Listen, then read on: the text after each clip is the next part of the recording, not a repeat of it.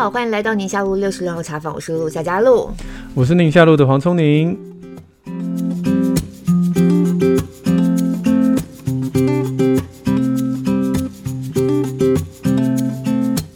我们今天要聊的这个题目，可能有些朋友会觉得好像只针对少数的一群人，嗯、但其实呢，我现在发现那群人人数也非常多了。现在就是早聊，是，你怎么会误会这只有少数的一群人呢？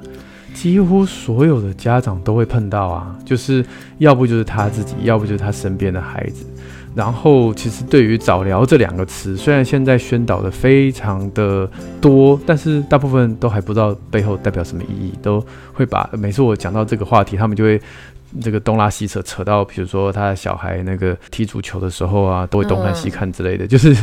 东看西看踢足球。光听到他在足球场可以跑跑跳跳，我就觉得，哎，那我们今天聊的对，所以早聊这个词，还有早聊它代表对我们儿童的发展的重要性，我觉得今天是我们要让每一个家长都很清楚的，这样你才不会对你自己孩子误解，对老师误解，还有对隔壁的小孩误解，这都是不好的结果。嗯，对，你知道吗？你看我们一开场就凸显出了这中间的差异。嗯，你是。专业的小儿科医生是，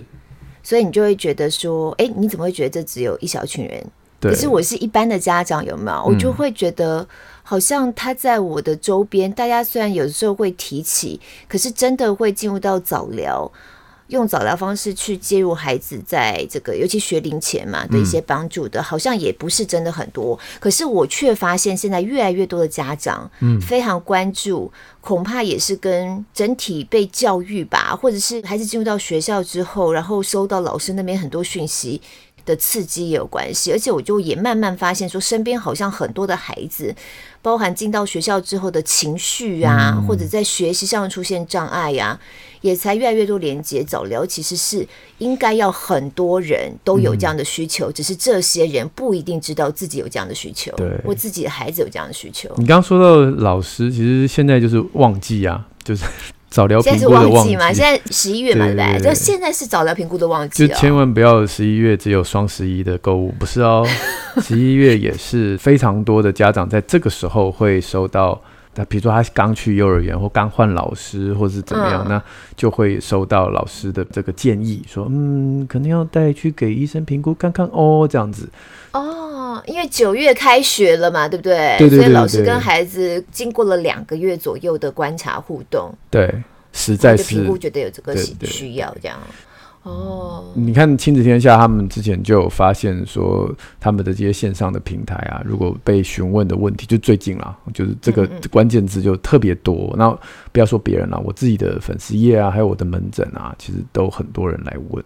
嗯哦，哎，所以当在你们这样子的一个专业里头，就会发现后台数据统计出来的，真的在十一月是你所谓的旺季。嗯，那我们现在做这个，我觉得也刚刚好。嗯、可能很多正在听节目的朋友们就被点到说，对，其实我也很想要知道这件事情，这样子。所以，我们今天要来聊一下早疗、嗯。你先帮大家做个这个背景的数字的播报吧。好啊，好啊，对对对，播报 要。好了，认真了。其实我们在要讨论这个题目的时候，我们稍微去找一下相关资料，我们还真发现说，哎，现在台湾家长对于早疗的概念，或是婴幼儿大脑发展的概念呢，有一些误区。嗯嗯嗯。那包含了这个我们看到的资料当中，这是依据小儿神经医学会的一个调查，嗯，发现呢，其实居然有高达九成的家长。是不知道孩子在零到三岁是发展的关键区间，嗯，所以如果说你要借助要早疗的话呢，很容易就忽视了这个黄金期，就错过了。对，然后也有超过七成家长完全都搞不清楚每个阶段婴幼儿的发展指标，以至于你根本搞不清楚你孩子其实是需要早疗的。对。对，那很多的家长都觉得，好像婴幼儿大脑发展就是先天遗传。对，那带来的误会就会觉得，那我后天到底能够做些什么呢？感觉好像做再多帮助也不大。哦，这种遗传的概念真的是也造成很多家人的伤害，真的，真的。哦，因为就会彼此指责说，你看你孩子就是在那，这都是像你这样子。我，我跟你讲，最伤害的那句话就是，哦，我们家的人都没问题。都是你们的问题。对，对，对，你不是有一个谁谁谁？你的你的就他就是怪怪的，那个谁，你的舅舅怪怪是不是？我觉得这很糟糕。好，Anyway，只是所以今天我们也是给大家一个数据，是根据联合国的统计哈，发展迟缓的发生率其实有六到八 percent 哦。你刚刚说这是少数的家庭，其实每十五个孩子就有一个可能是迟缓儿，所以在台湾这个伊甸基金会的调查就会发现，平均算起来每年二十万新生儿的话，其实应该有一万多人。好，就是每一年每一个世代那一年出生的新生儿，大概就应该理论上有一万五千位孩子需要被评估或者是帮助这样子哈。但是竟然呢，有百分之六十的家长到上小学才发现。我们今天讲早疗，所以他表示那是早期在学龄前就要发现，但是有六成竟然是上小学。才发现，那就很可惜，因为早期的疗，我之前有写过文章，然后这个就是越越早啊、呃、三岁前处理，当然是介入越早越好的这个预后。对，因为其实这一集对我来说也是相见恨晚的一集，因为我们家。有一个孩子曾经也是，后来发现他有一些相关介入是台湾了，不过他现在已经长大了。因为你刚刚讲是说零到六岁嘛，学龄前。嗯那我们家这个孩子其实进入到了国小之后，我大概有两三年的时间是面临到极大的挫折。嗯，那那挫折方方面面，学习啊，跟人际互动啊等等的，我也是在那个时候才认真的看待，然后带他去做一些感统上的训练，嗯还有做一些儿童咨商。那我。我我这次其实在做这一题的时候，我就在想说，是不是我当初我更早一点发现他在有些地方是比较需要帮忙的，嗯、然后带他早一点经历这个过程。其实过了你在这个阶段帮助他之后，后面要费的这些功夫，可以说或许就不需要了。嗯，因为当初没有人提醒你，啊、或者身边就是老师啊，或者幼儿园，我妈妈一直在提醒。哦，你妈妈是吧？对，我妈妈听妈妈的话。哎、欸，我我我好像真的这样子，大家听有是不是很想要哪天 fit 下妈妈？我妈一直在提醒我，因为因为我的弟弟就是真的是过动症，因为在以前那个时候，过动症要做这些相关的早疗啊，或是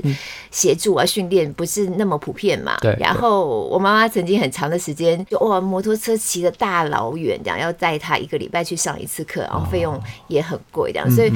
我妈又是护理人员的背景，所以她在这方面她确实很敏感。那她很早就发现我们家老大就是有感统上面的一些状况。那她一直跟我讲哦，哈，然后我就是这个育九成的家长都是后知后觉的那个当中的一位，因为我一直都觉得我们再观察一下，还好还好吧，看起来也都 OK 呀，类似像这种，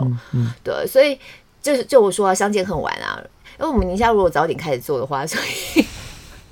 那要早很多一点，搞不好那时候你就是，哎，这个主题跟我家小孩应该没关系吧，然后就跳过，就也没做。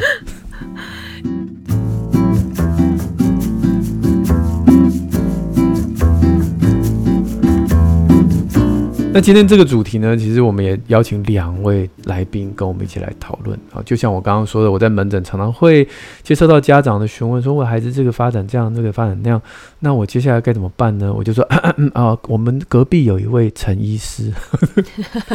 请直接去敲隔壁门，跟他说要加挂，就是我们马街纪念医院早期疗愈评估中心主任陈慧如医师。陈医师好，陈医师好，嗨，大家好，我是马街医院陈慧如医师。陈医师有没有常常被我那种背后捅刀陷害的感觉？有那么一点感觉哦。啊，那除此之外，我们也邀请到了教学的现场，蒙特梭利的教育专家木村亲子共学教室，也是亲子天下著名的何翩翩老师。老师好，大家好，夏主播黄医师，你们好，很开心可以来这边跟大家聊一聊。嗯佳宇刚刚讲何老师是教学现场嘛？对我自己有一个感受，就是像这样子，好像需要早疗的协助的孩子啊，我在国小这一端呢，我发现其实有这样的需求的孩子还蛮多的，而且我到后来才听说到有一个名词叫做隐形特殊儿，就这些孩子好像又没有严重到被诊断说真的是过动或真的是怎么样，可是他们就是有一点点那样子的倾向。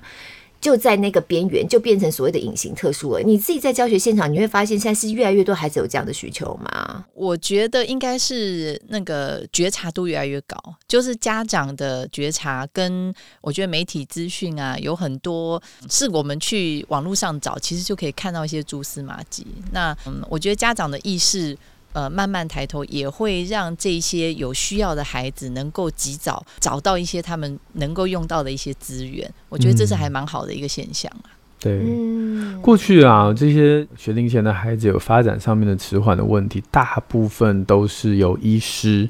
来揪出来，然后就说，哎，嗯，不太对劲。但是随着时代在演进，现在幼儿园老师或者是幼教老师已经呃完完全全的成为另外一个非常非常重要，发现孩子有发展问题一个重要角色哈。那就像刚刚偏老师讲的，也随着媒体的呃宣导，家长现在也成为第三个，所以我觉得对孩子来讲，他能接受到专业人士就是这三个嘛，就是自己的爸妈，然后是儿科医师，还有幼儿园的老师，这三个角色，其实我们可以一起共同合作，找到一个最好的帮助哈。那陈医师对这一个目前我们台湾在早疗的这个现状是感觉到乐观呢，还是说你还觉得有一些需要加强的部分？嗯。其实刚刚提到的那个隐形特殊儿，其实我不认为它是隐形，其实是家长或者是说可能一些呃照顾者忽略了孩子的一些发展的潜在问题，嗯、对，然后导致没有说在早期去寻求协助，或甚至像刚刚主播有讲到，就是说有时候其实可能家长会认为说，哎，我再等等看，或者说他可能长大自己就会好，延误了就医的这个时间点，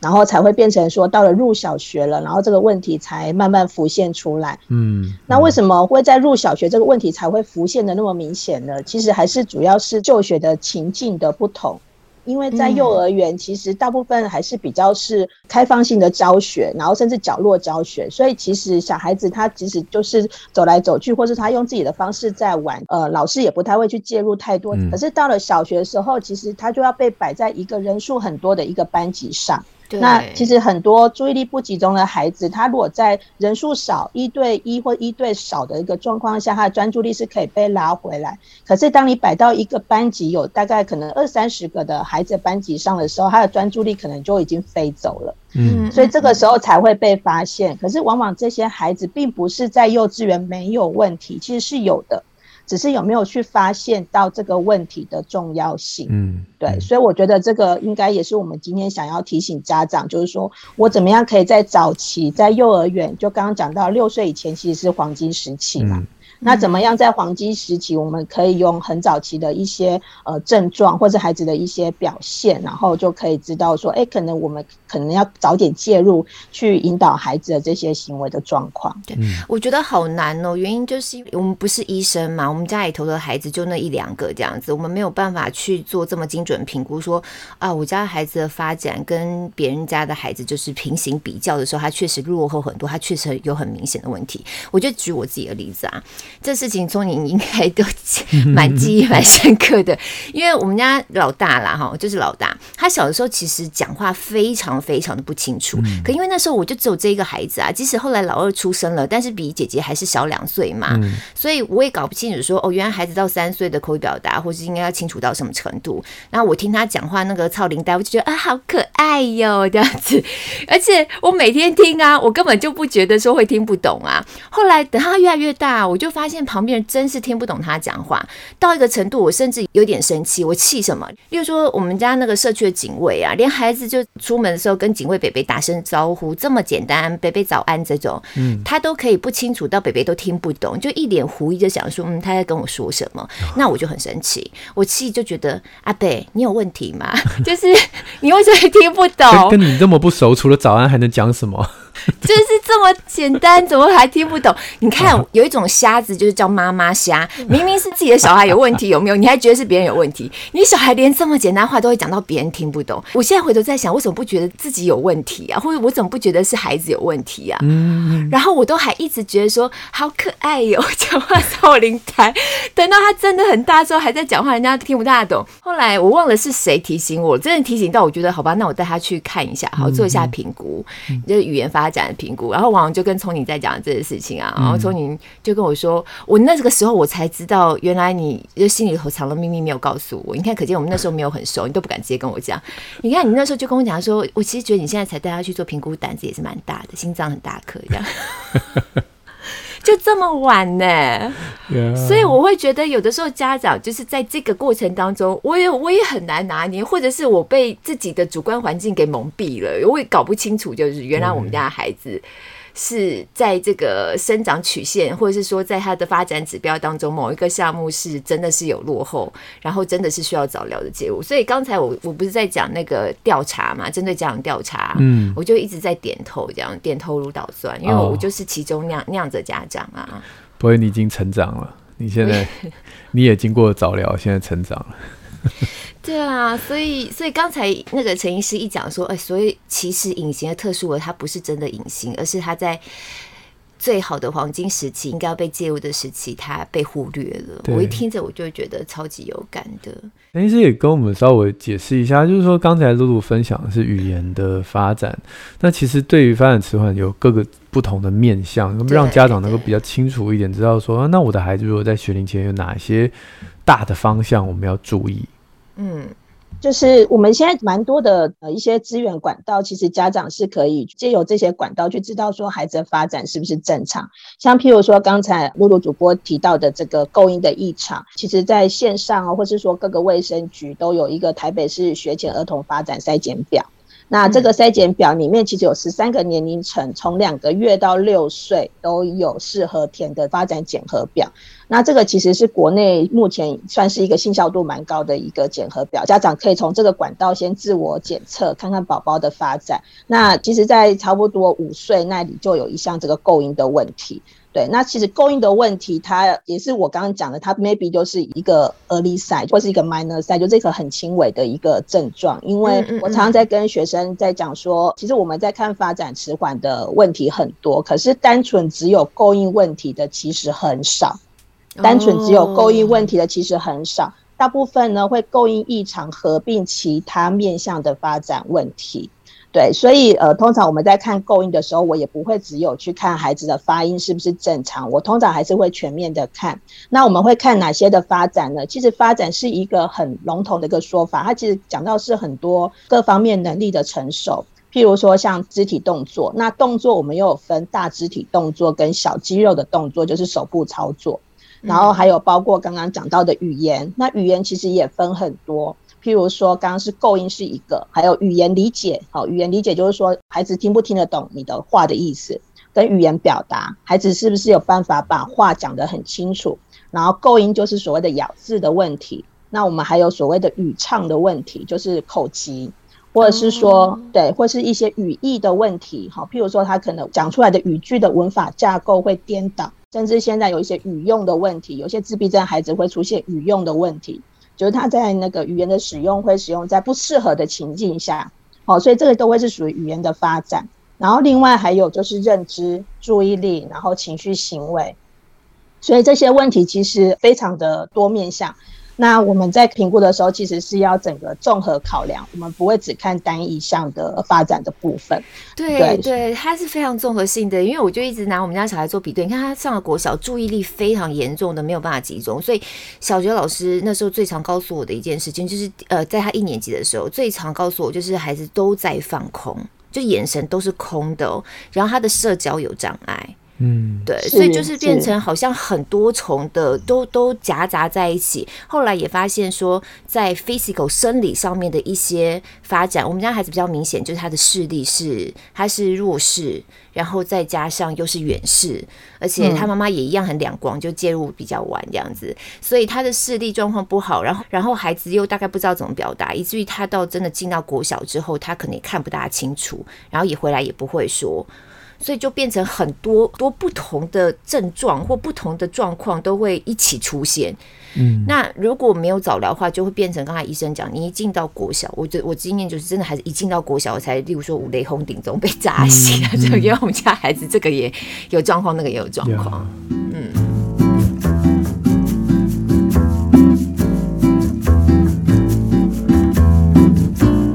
刚才陈医师讲了非常多的面相，除了在我们每个妈妈手上都有的这个呃宝宝手册里面，可能都可以找得到一些蛛丝马迹之外，其实这次我们亲子天下跟民医基金会他们做了一个儿童早疗教育的推广计划，所以大家可以在亲子天下跟民医基金会合作这个网页上面看到非常非常多。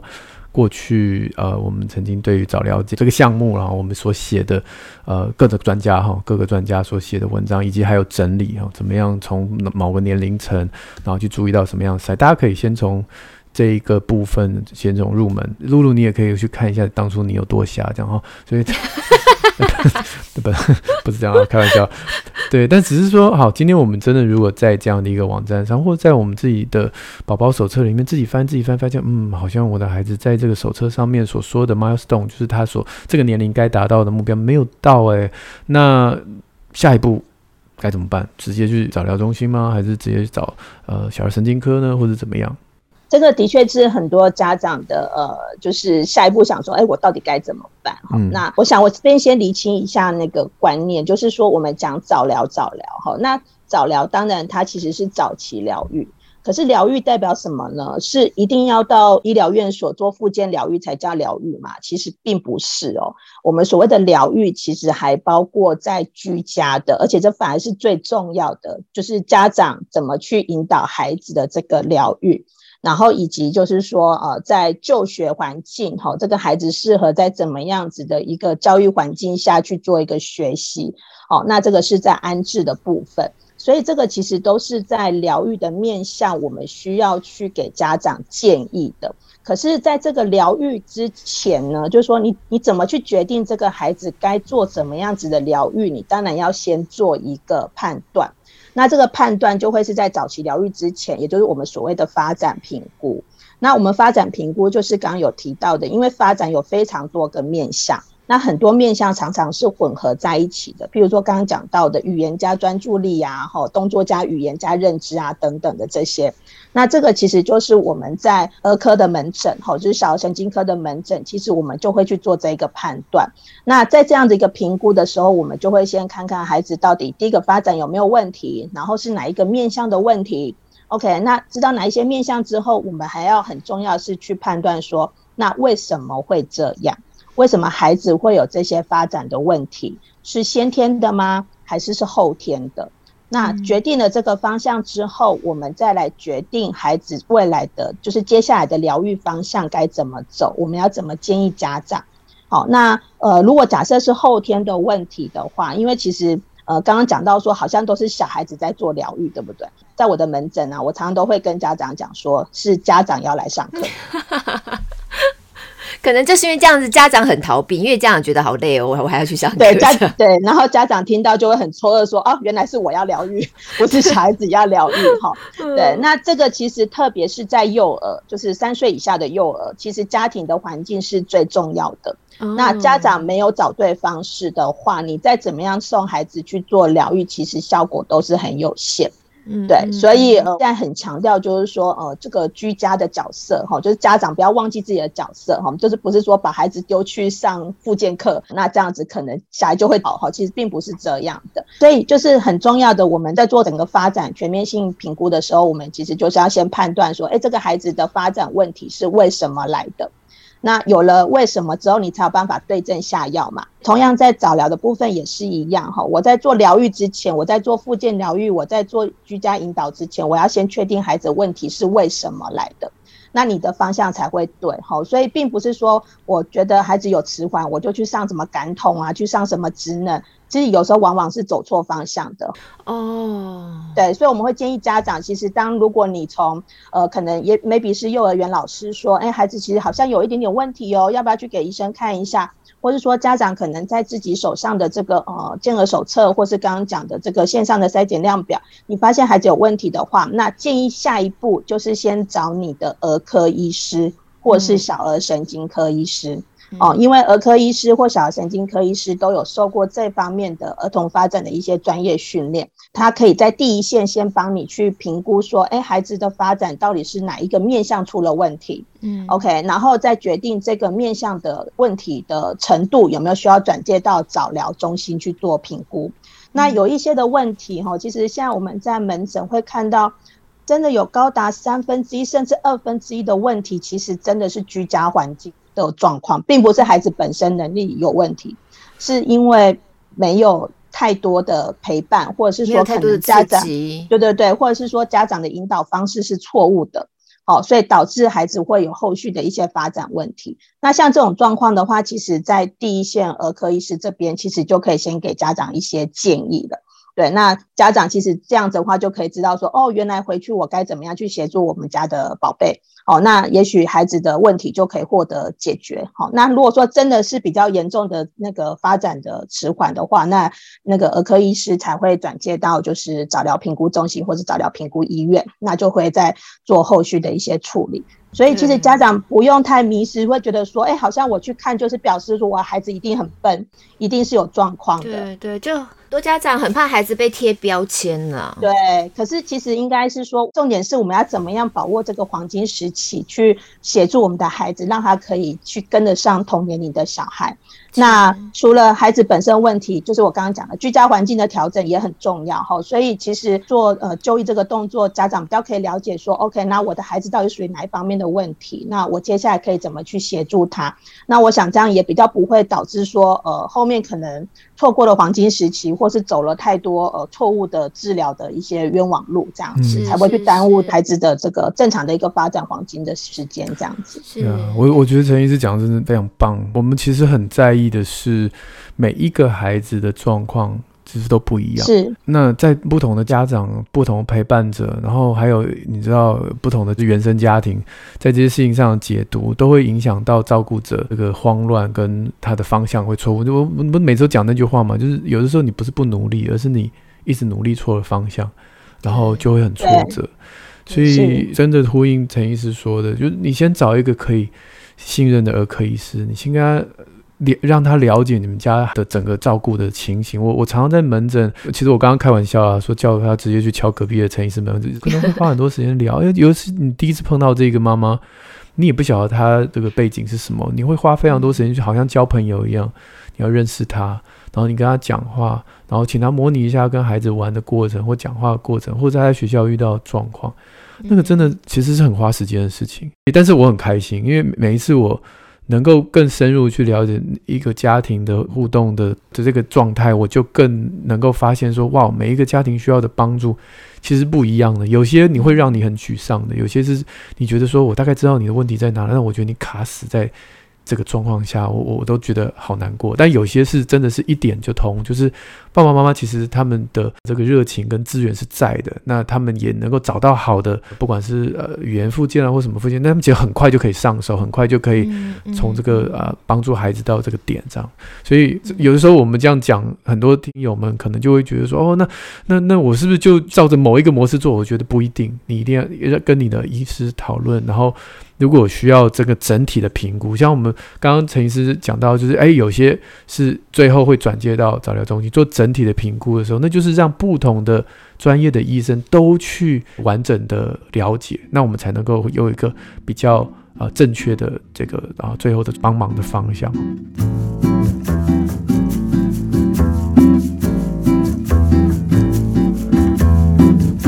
不过，在这之前，我们也是常常听到家长跟老师之间的冲突。通常挂号的时候，第一句就是他们老师都说他怎样怎样。对对对对对对。那你可以从他讲这句话的语气就知道他是赞成或反对嘛？嗯。啊，有那个翻白眼翻到十三十度或四十五度，你就知道他对这个老师的这个评价是好或不好。所以我觉得老师也很倒霉。偏偏老师有没有这种状况？就是说，你做一些专业的建议，去遭到家长的抗拒或反弹，然后你也觉得很冤枉，这样子。对对对，而且你知道，其实听友有这样的留言哦，他说这个孩子中班的同学呢，容易情绪冲动，一个不如意就动手打人。那你要请同学家长带他去做评估，这样就说他在家里都很乖，还警告说不要给他孩子乱贴标签。没错，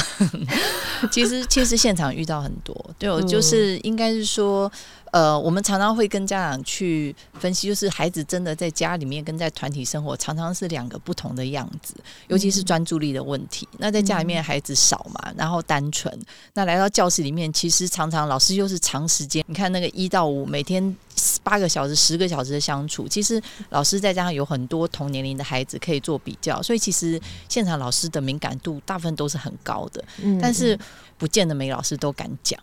那这会面临到很多的问题，包含如果怕了讲了之后，孩子就就就转学了，对，或者是家长觉得好像被标签化等等，所以我我们其实在现场更谨慎的去做，是我们收集资料，我们要先很确定的举出具体的例子，甚至有时候像我之前在当园长的时候，我会跟老师讲说，你不要只有跟家长用讲的，你有没有一些简单的影片，让家长看到说，在比如说老师在讲故事，真的就是只有他。他这个孩子是一直看后面，一直玩地板，一直没有办法进到那个团体的活动里，Yeah. 就是一直站起来走来走去。对，对，就是很客观的给资料，甚至像刚刚要到医院去评估，因为我们说真的啊，我们也碰到很多是我们好不容易说服家长去医院评估，就回来家长跟我们说，医生说没问题，那我们就会打枪，就就会觉得说，我们花了那么多力气，那么努力的沟通，那怎么会这样？那后来我们就发现是。家长去传递这个讯息给医师的时候，医师可能看的时间只有二十分钟、三十分钟，那他们比较难。去很快的时间找到一些重点，所以现在后来我甚至要求老师是你们要做记录，要给影片。我希望带着我们的联络本，带着我们的观察记录，这个家长把这些资料在第一时间送去医师那边。那我们希望就我们现场的观察，能够更清楚的呈现这个孩子整体的一个样貌，而不是只有家长主观的一些感受。对，那我这么多年来带了，像我们之前学校九十个孩子，曾经一个班三十个孩子里面有十个。诊断证明的，就是有这也太多了吧，就是有过动的孩子，有雅思的，有自闭症的，有发展迟缓的。所以，我们其实后来因为跟巡抚老师，就是教育局都会派巡抚老师来，我们也有跟着老师们学很多。就是我们整个团队都很努力的去接住每一个。呃，这些有些只是，甚至有些就是只是边缘的。那我们都希望能够在早期找到一些问题，然后陪伴这些家庭更认识孩子的需要。对，所以甚至在。怎么样去跟家长沟通这一块，我觉得是我们在前线很重要的工作。所以我之前就写了一篇文章嘛，就是不要害怕评估，怕的是错过。其实就是一个被家长质疑。我们那时候是刚好这个孩子有一些雅思的特质，那我们已经观察了好一阵子，也准备好很多资料。那真的坐下来谈的时候，所以我们都很怕，因为隔天我们学校就不好 意思这样子，就隔天就上新闻，对，就变我们就变成那个 被投诉这样。所以你知道，其实每一个家庭。我们都战战兢兢的，就是希望能够呃让他感受到是我们是合作的关系。今天我们是来呃跟你是战友的关系，我们不是来要呃贴标签。所以那时候我跟家长提到一些我们的观察，然后很具体的一些呃现场的一些状况的时候，其实那句话是家长回我的，他就跟我讲说，呃，一定要去评估吗？评估会不会我的孩子就被定型了？嗯嗯，就是他们就是不是评估下去，我的孩子一辈子就是这样，真的，那都这样很怕。对，那但是其实我那时候愣了一下，我就觉得定型。然后我我其实当下我就只有跟他说说，妈妈，我们真的没有想过。呃，评估会不会被定型这件事情，因为我们更害怕是他被错过了。嗯，因为零到六就是、嗯、就是黄金期，这个这六年里面，我们可以做非常多的努力，去帮孩子重新找到方向，甚至这个家庭。那根据我们像我们带这么多特殊生的例子，就是只要在零到六做对了很多的准备，到了小学，其实它的差异化会会变得小很多。那。嗯。更重要是，我也会跟一些家长提醒，就是对我而言，我看到很多是他们拿到这个诊断证明，我反而觉得那像是一个护身符，因为很多时候是因为你觉得他是故意的，然后你觉得他好像在跟你作对，所以家长或者是老师就会给很多负面的评价，然后让这个孩子就是在被被边缘化。啊在这个学校压力极大，但是当今天如果我们能够找到问题，发现原来他就是有一些雅思的固执，他就是有一些、呃、过动的一些冲动，所以他不是故意的，他需要帮忙。我觉得就是当这个护身符出现的时候，反而至少专业的老师们听到说哦，原来他是 ADHD 的孩子，大家会给他多一点的容忍，甚至可以到资源班，那呃有一些资源的一些介入，可以让孩子有一个避风港。我觉得重点是这个。那说真的，我们后来跟家长合作，反而已经有时候我们知道有些家长没有准备好去接受那个名词。那对我们也是不是雅思，是不是过动，真的那个那个专有名词不重要，重要是你有没有看到你孩子的需要。所以甚至有些时候，当我们已经建议去评估，家长还没有准备好，我们也愿意等，但是我们就可能就不提，呃，这么让他觉得好像。很刺耳的一个 对，对那个名词，他没有办法承受。对，但是我们其实会不断提供具体的例子给他，让他知道说你的孩子在团体生活会有这些困难。对，我觉得那是我们在现场就是目前一直在努力也可以做的事情。老师刚刚在讲到护身符这三个字啊，我突然想到可能会碰到另外一个情形，因为我身边有认识一个孩子哦，他的父母亲就觉得这孩子真的在情绪上面呢，他们老觉得是有状况的哦，然后就觉得这孩子怎么这么难带，这么难沟通哦，怎么这么爱闹或什么之类，带他们非常非常辛苦，所以他们就觉得孩子应该是有一些早疗的需要或什么，他们有带去评估，结果最后出来的结果是这孩子应该是没有什么特别的状况，导致这个父母，你知道那爸爸有一次就在讲说，他好希望那个评估出来结果就是告诉他孩子就是有状况。是是，不过这个的确也是另外一个问题。他就觉得说他好像没有办法在他孩子这么难带、这么难教、这么难搞情绪里头找到一个合理的理由，让他可以接受他孩子是这样。也就是我其实，在现场，老师今天来跟我反映孩子的特殊的一些偏差状况，我一定先说，我们先来观察是教养问题还是生理问题，这是第一步要厘清的，因为很多时候是教养问题。那教养问题就是要回归到家庭，我们要跟家庭充分沟通，给他们一些策略方法。那如果这个家庭都到位了，该做的、该努力的，爸妈的态度各方面都 OK，那孩子还是不断的出现一样的一些状况，这时候我们其实才会请他们去做评估。对，所以在学校现场，其实我们是这样做。对，但是还有另外一个，就是我的确也听过有老师，就是不过我听到是小学端，就是可能小一结束的时候就狂发，就是班上有十个孩子都全部要去评估，就 是就是，而且就在这个时间点发，对对，但是忘记没错没错，所以有时候我会提醒老师们说，他也不能是一个逃避责任的一个一个方法。今天孩子出问题，哦、呃，就是他有问题，不是我们的问题，那又不对了。好，就是老师跟家长其实有那个责任去随时就是警警觉，是不是我们自己的教养方针需要先做调整？那这些都做到了，才会去看是不是生理的限制。是，感谢翩翩老师把我心中刚刚另外一半想讲的话讲出来。由我来讲不太好，讲他讲的啊，立刻撇清责任。因为因为我觉得，我觉得有一个，嗯，所以我知道偏偏老师不是这个意思，但是我相信很多的家长或老师常常会说，嗯，我们来呃解决问题，解决问题啊，不管是老师的问题、家长问题、小孩问题，就是我们大家都认为就是呃这是一个 problem。可是我每次面临这些需要早疗的孩子，我比较喜欢从一个角度就是。就是我我们来帮他拟定一个使用说明书，就是这个孩子是我们的呃宝贝，那我我们只是找不到他的遥控器，我们找不到开关，我们不知道知道怎么样可以跟他好好的相处。那每一个都是独特的孩子，我们怎么样能够顺着他的毛，然后让他。在这个世界上感觉到安全感，他在学校感觉安全感，他在家里有安全感，他不用每天好像在在打仗，在跟人际关系这种愤怒、挫折感当中生活。这我觉得，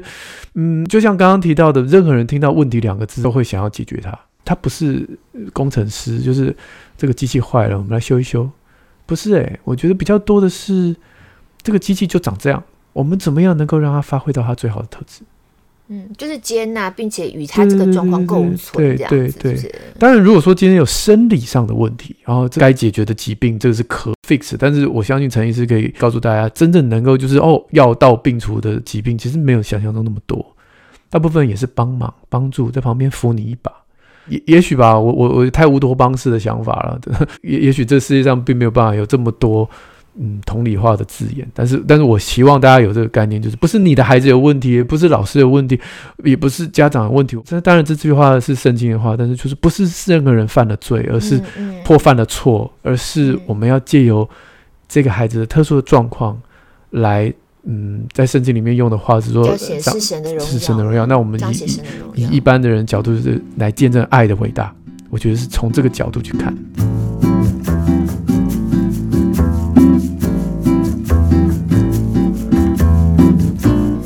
这真的不容易耶，因为有时候家里头有像这样特殊的孩子啊，对家长来说是很大的挑战，嗯，身心灵上面都是很大的挑战。所以我有时候在想，像陈医师你在早疗中线现场，或等一下或许片老师也可以呼应一下，会不会其实家长本身才是就是帮助孩子的一个最大困难点？嗯，其实我想呼应一下刚刚黄医师讲到的，就是其实我们在看儿童发展的问题啊，我们不见得说一定要说他有疾病有迟缓才是我们在看的范畴。其实每个发展它本来就有很多的可能性，它不见得要到迟缓，可是还有一个层面，我们称为气质的问题。那气质其实就没有所谓的好跟不好。对，可是我们就是尊重他，可是这就是呃，就是我们说的因材施教哈，就是说呃，不同气质的孩子，那我们就要有不同的引导方法。可是气质跟疾病往往只是一线之间，那到疾病，我们认为说它可能在功能上导致的这个 dysfunction，就是功能上的一个影响，可能是比较明显的。可是如果是气质，那它就是没有导致到功能上的一个障碍，可可是它可能有它自己比较独特的一些呃特质。OK，所以刚刚讲到说有有家长他可能去带去评估，然后医生跟他说，哦，你孩子没有发展迟缓问题，那 baby 是气质。好，所以我觉得这个其实就是说，我们儿科医师其实可以给予家长的一个协助，就是我们可以去判断孩子到底是呃有没有迟缓，还是说是某些呃特殊气质的孩子。然后我们其实很重要的就是也会跟家长讲，就是建议说，哎，你可以用怎么样子的引导方式去带这样子的一个孩子。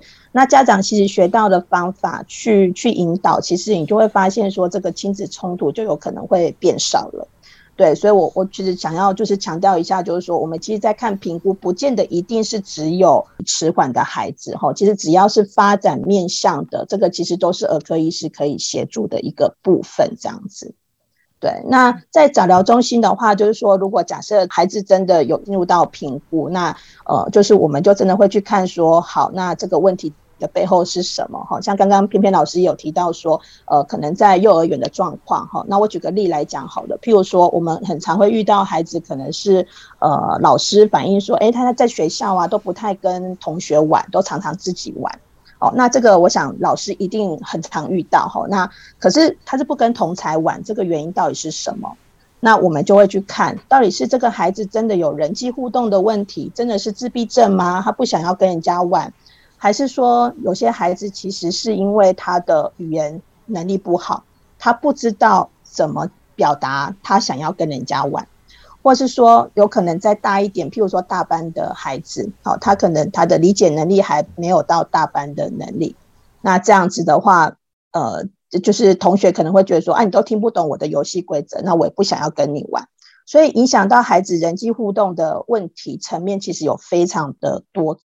那这些的问题，就是我们在早疗评估的时候，我们会去帮家长厘清的。那之后就会给建议，那也会给呃老师一些呃引导上的一个建议。假设说这个孩子真的是因为语言认知能力不够，OK，那这时候我们当然就要以提升语言认知的能力为主，他才有可能有这个更好的社交能力去跟同侪相处。如果说这个孩子真的是属于这个呃社交障碍哈，甚至像自闭症类群障碍的这一群的孩子，那这样我们就必须要引导家长或老师要提供孩子一些比较是特别针对人际互动一些呃特殊的一些治疗的课程。哦，所以变成就是说，在引导上其实是不同的方向，对。那这个就是家长可以透过这个评估可以得到的这些的资讯。那我相信，不管是对老师或对家长，其实我们最重要就是我们怎么去协助这个孩子嘛。对，那方向有了，那大家都知道该怎么做了。哈，那我相信这样子，孩子才是可以得到他真正最需要的帮助。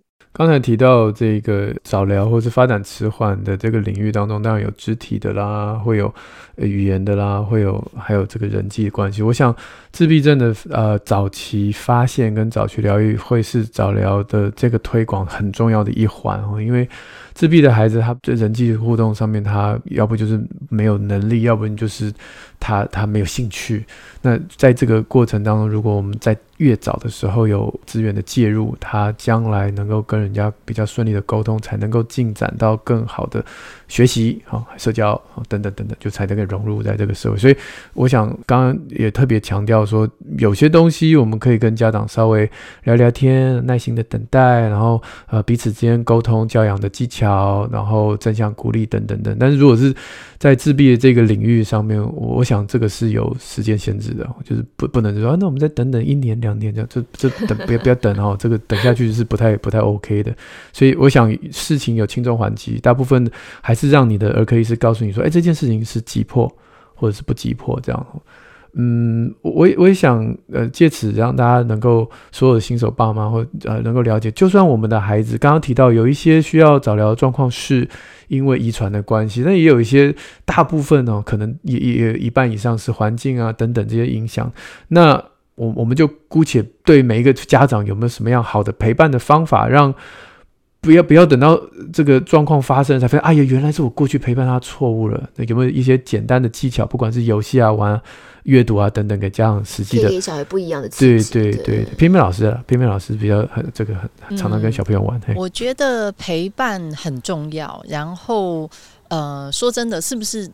认真用心专心的陪伴孩子，也都感觉得到。那还有包含像刚刚讲到一些语言的刺激，那的确我们会观察到，如果都是以山西为主的家庭，那个孩子那个语言的发展，真的多少都会受到影响。那甚至我们还观察到，他们连后续进到幼儿园，一些阅读也会出现问题，就是他们的专注力。对，所以呃，如果我们现在其实在现场比较怕，就是真的那个三 C 的陪伴，似乎常常会取代那个真实的互动，这个就会有产生很多的后遗症。其实你知道，我们像因为我们是蒙特梭利的幼儿园嘛，就还会有家长问我们说，跟我们借教具。回去晚上可以陪小孩玩，嗯、但是我们都会说，其实真的不用。就是他白天其实，在幼儿园的生活已经够丰富了。那回去真的就是亲子共读，然后拼个拼图啊，散散步啊，甚至一起做家家事。这个我觉得这种真实生活的陪伴，是现在这个零到六岁这这群孩子其实最需要的。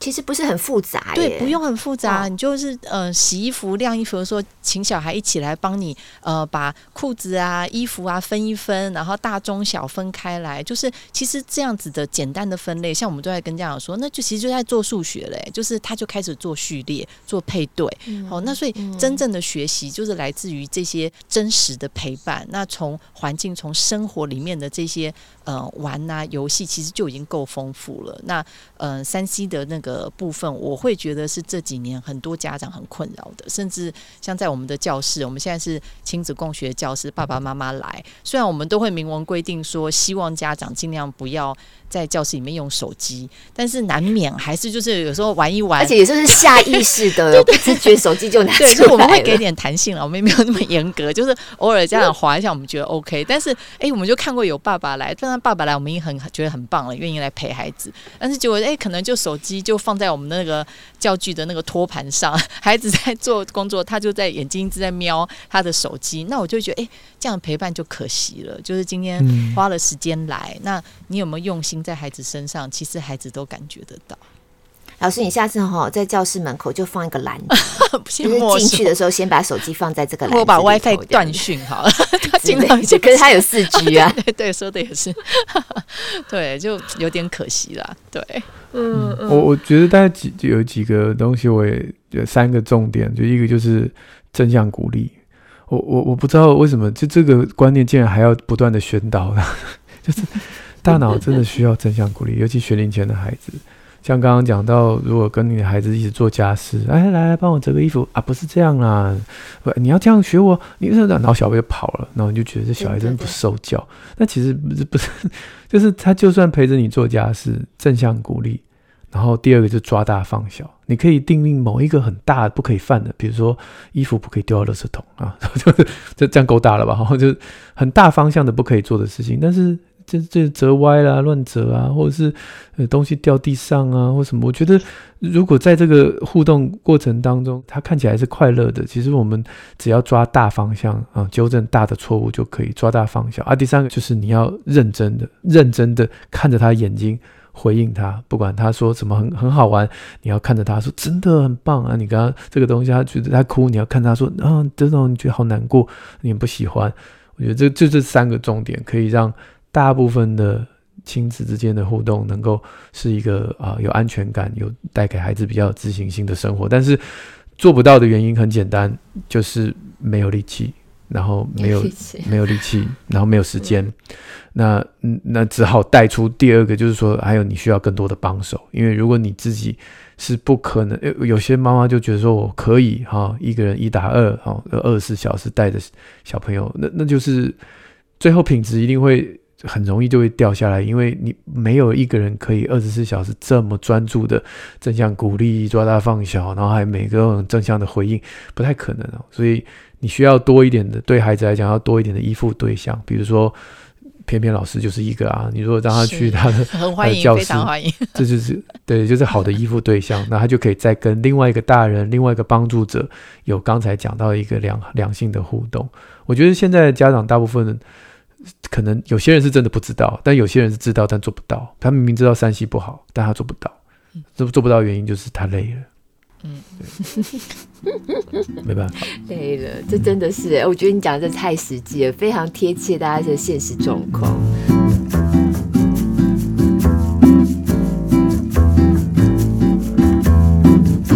陈医师呢，有没有最后给我们家长，或是尤其像幼教老师，第一线会碰到孩子的，有没有一些呃建议来帮我们这一集做一个结尾？这样。好，我想呃，其实家长的互动，就是亲子互动跟陪伴，其实还是最重要的。这个还是引导孩子发展最正向的第一步。那互动的方式很多，那我们现在其实还是非常强调，就是亲子共读。呃，如果再大一点的孩子，其实呃会帮助到。呃，小孩子到进入小学之后的一个阅读能力，哈，所以会影响层面很大，哦，所以我们会非常建议家长，就是平常还是要多陪伴孩子，然后呃，去引导孩子做刚刚讲的很多的一些呃居家的互动的一些工作，然后拿着书跟孩子去讨论这个故事书的内容。然后去延伸到生活上的一些讨论，哈，那去帮助孩子对这个呃语句的理解，以及对这个呃事情讨论的这个呃归纳程度，哈，那这个对孩子未来的一个学习都是非常非常有帮助的。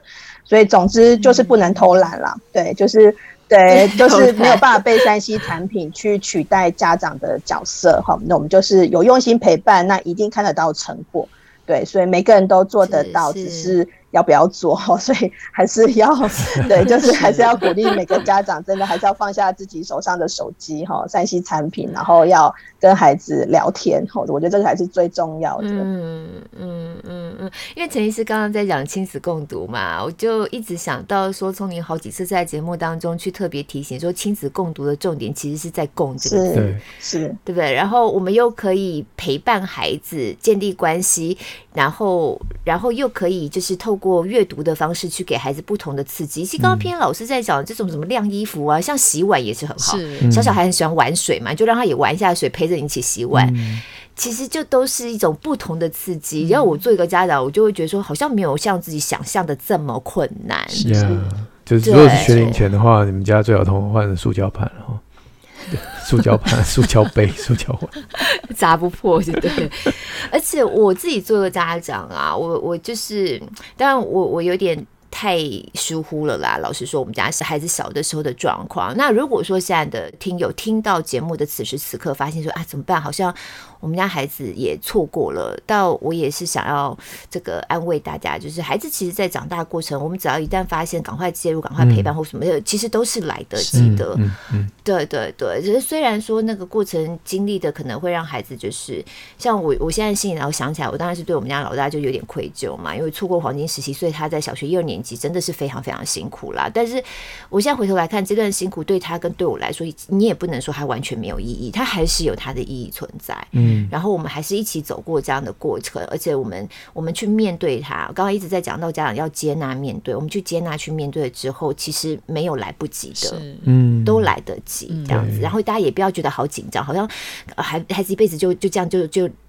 开那个叫什么 key 料料还是什么之类的，其实不会，孩子长大都还是会会会看到孩子越来越好。如果就像陈医师讲的，我们家长不要懒惰，就是真的有用心在陪伴的话，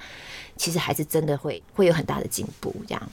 嗯，我这边补充一下，就是说，呃，其实我们虽然在讲早疗是讲六岁以前，那事实上，其实孩子的发展，我们其实是会看到十五岁，哦、呃，对，所以永远不嫌晚哦。就是如果说孩子真的进入到小学了，然后才被小学老师发现有一些呃可能发展上的问题，而且事实上有些的问题可能真的入小学才会被发现的，譬如说注意力不足过动症或是学习障碍哈、哦，可能在小学的时候会是比较明显。好、嗯哦，所以真的不用担心说啊，这时候已经太晚，已经超过六岁了哈、哦，就是还是要积极的去呃寻求一些资源的那个介入这样子哈，因为其实孩子脑部发展还是持续在进行的，对，那当然只是说越早期它的、嗯、呃发展速度越快，所以可塑性越高，所以我们会强调说早期介入效果最好。哦。可是绝对没有说六岁之后就没有救了哈，就比较 对，就是对，还是有可以协助的空间，对，所以就是还是提醒家长有，如果老师有反映孩子的问题，真的还是不要不要害怕哈，还是赶快寻求协助，因为我们其实真的很怕那种到了国中才来找我们看专注力的问题。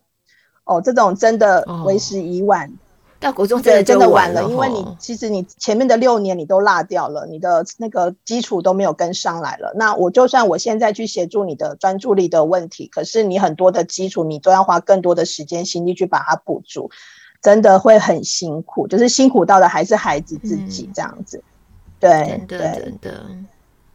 我们今天讲到的是就是 awareness 啊，发现，然后啊寻求资源。那最后，我想一点时间也让呃陈医师待会跟我们分享一下，那真正进入到系统当中，可能家长会碰到的困境。比如说我我其实身边有很多的家长，他已经开始进入到早疗系统，在帮助他的孩子，可是那是一个很漫长的过程。我觉得那个过程当中，有些家长自己会把自己操坏。心情上，好、哦，他就是好像茫茫无期，不知道什么时候我的孩子才会进步。对，然后他对孩子有一个可能原本的期待，对对的一些期待，已经他现在要开始把它打碎，然后重新建立一个新的，嗯、那个过程不容易。然后让很挫折，其实对对对对，让让这个家长很 suffer 很痛苦之外，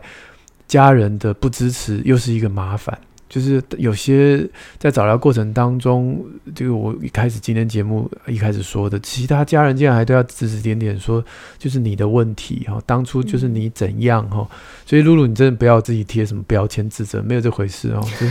所有事情就是往前看，没有什么当初怎样，要是怎样，其实我们只要有努力，就是就是那个隧道就是会有尽头，我们就是往前看，但是一般的家庭可能也是因为他们感到挫折吧，因为是除了妈妈感到挫折，她的婆婆也感到挫折，自己老公也感到挫折，所以难免会对别人指责，这是人性。但请真的偶尔发生了就就请道歉，然后不要再犯，因为这对于那个主要照顾者是二次、三次、四次这样的伤害。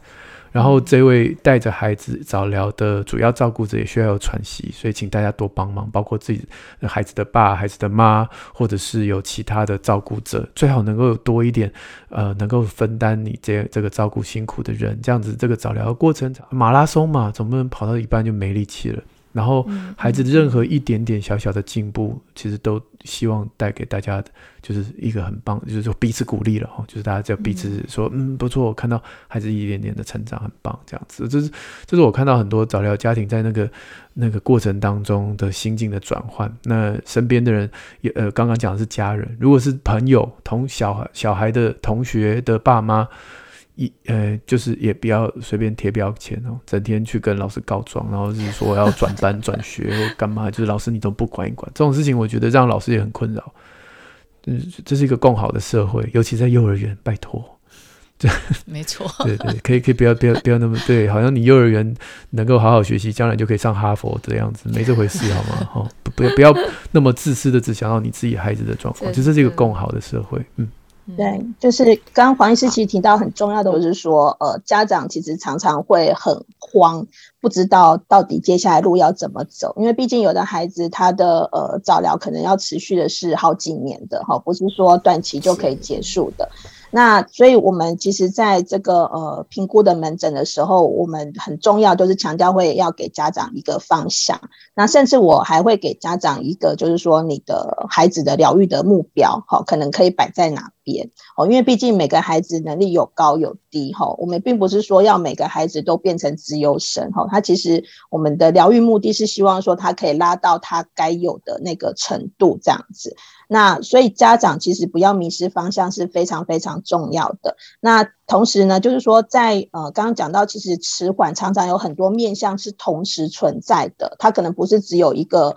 呃单一的问题，比如说只有动作或者只有语言的问题，常常是合并的。那所以在疗愈上，我们呃也会看状况去给家长建议，就是说你可能该优先先去训练哪些的能力，然后之后再往下一步做。好，就是还是会有一个所谓的进度表。好，一个阶段性的进度表，那这样子，呃，家长就遵循这个方向，一步一步的去做，哈，那这样子其实才不会让孩子的这个疗愈方向乱了掉，那也才能够达到我们预期这个疗愈能够给到的最好的一个效果。哦，所以就是呃，也是提醒家长，就是说这个漫长的路，其实还是呃不要去自己呃就听信了周边的人啊什么的建议或者爬文什么的哈，因为每个每个孩子的状况都是不同的，那我们还是要相信专业的医师跟专业的老师哈，治疗师的一些建议，然后照着治疗师哈或是医师的建议回家，还是要做功课。哦，不是说我只有每个礼拜送去半个小时疗愈，我就可以其他孩子进步很多。没有，一定要做功课。好，那现在疗愈在训练什么？回家就要跟着训练。你没有训练，那他下一次的进度还是停在原地，那是没有办法再继续往前的。好，这个这个其实是非常非常重要的。哈，所以还是要呃相信这个呃医疗专业的建议，然后一步一步的往下做哈，才不会说呃真的就是迷失了方向，到最后还是回到原点这样子。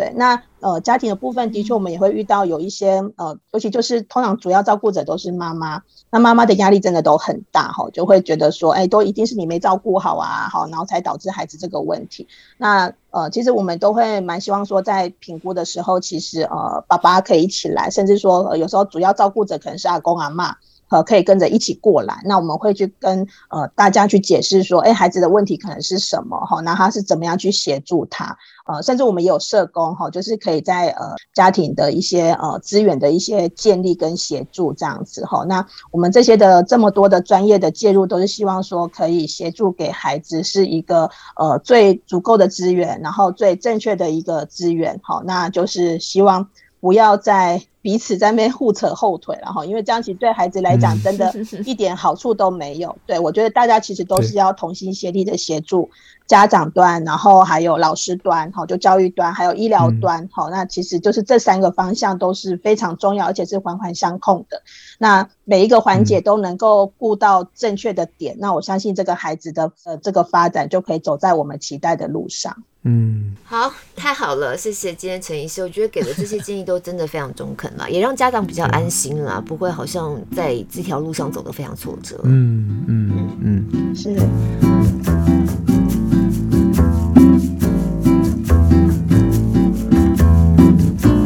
起来听听我们听友的许愿吧。好的，邀请两位。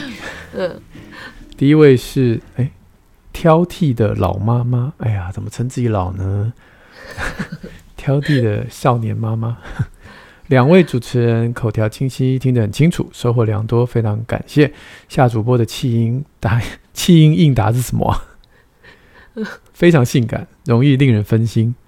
来示范一下，示范一下气音应答。什么气，你有这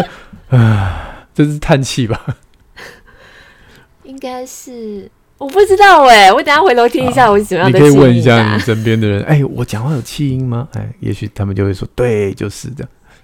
OK OK，不过他说非常性感的。对了，声音好听就是一个优势。呃，下一位来，嗯。下面这位是 Karen 零四二二从 Apple Podcast 进来的留言，他特别是针对我们在十月二十三号播出性早熟的那一集，那是一个听友回应哦。他说：“谢谢黄医师给的专业意见跟提醒，我也很讨厌那些要孩子长高的食品广告。”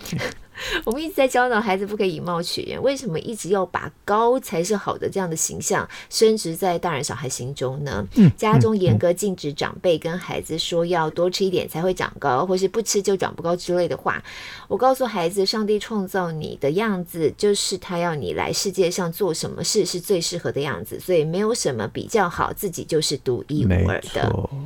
嗯。我昨天才上上一个节目，他们刚好就是前半段在聊那个木村拓哉的的爸，就是木村现象这样子。嗯嗯嗯嗯嗯。你看木村是红到，就是他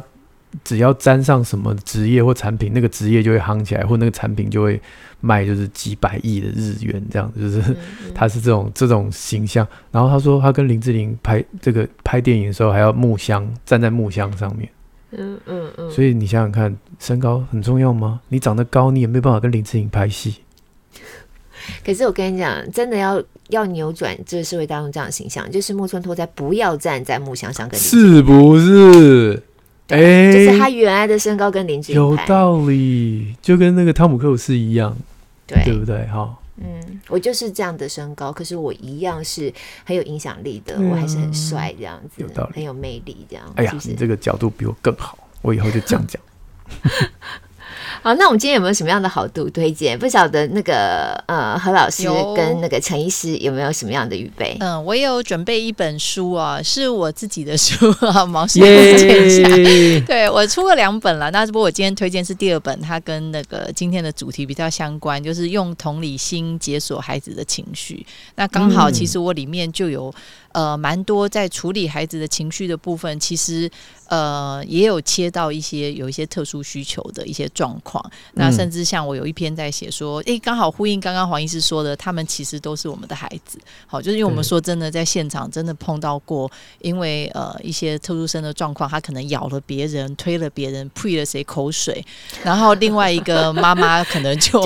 气噗噗这样子，对，就或者爸爸就带着就跑来学校说，呃，两个选一个。你今天对，就是你不把他们转走的话，就是我们会转学。好，就是其实真的，有爸爸是检察官的吗？也有哦，也有。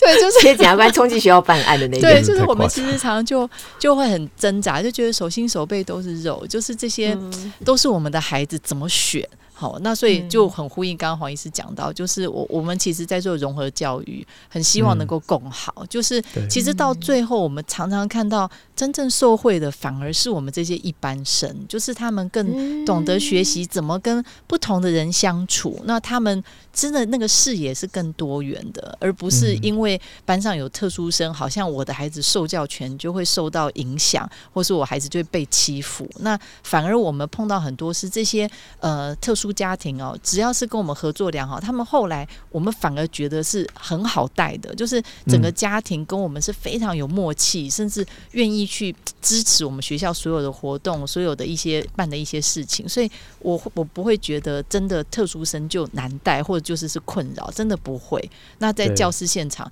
看到的那个现象，其实是是完全不一样。那我觉得另外也还有一个，也是我自己一直很想要跟大家分享，就是我觉得。嗯，家长能不能够接纳孩子的所有的面目，就是这个很重要。就是不是只有他可爱的样子，就是当他今天很贼欢啊，或者是对，然后或者是又咬了人，或在学校出状况。的时候，他那个最不可爱的样子，那爸爸你们也爱他吗？我觉得这个是在跟对跟这一群孩子相处的时候，如果连我们身为父母都没有办法接受他所有的样貌，这孩子怎么会有好的自我评价？对，我觉得尤其在零到六这个阶段，是我觉得还蛮重要的一个功课。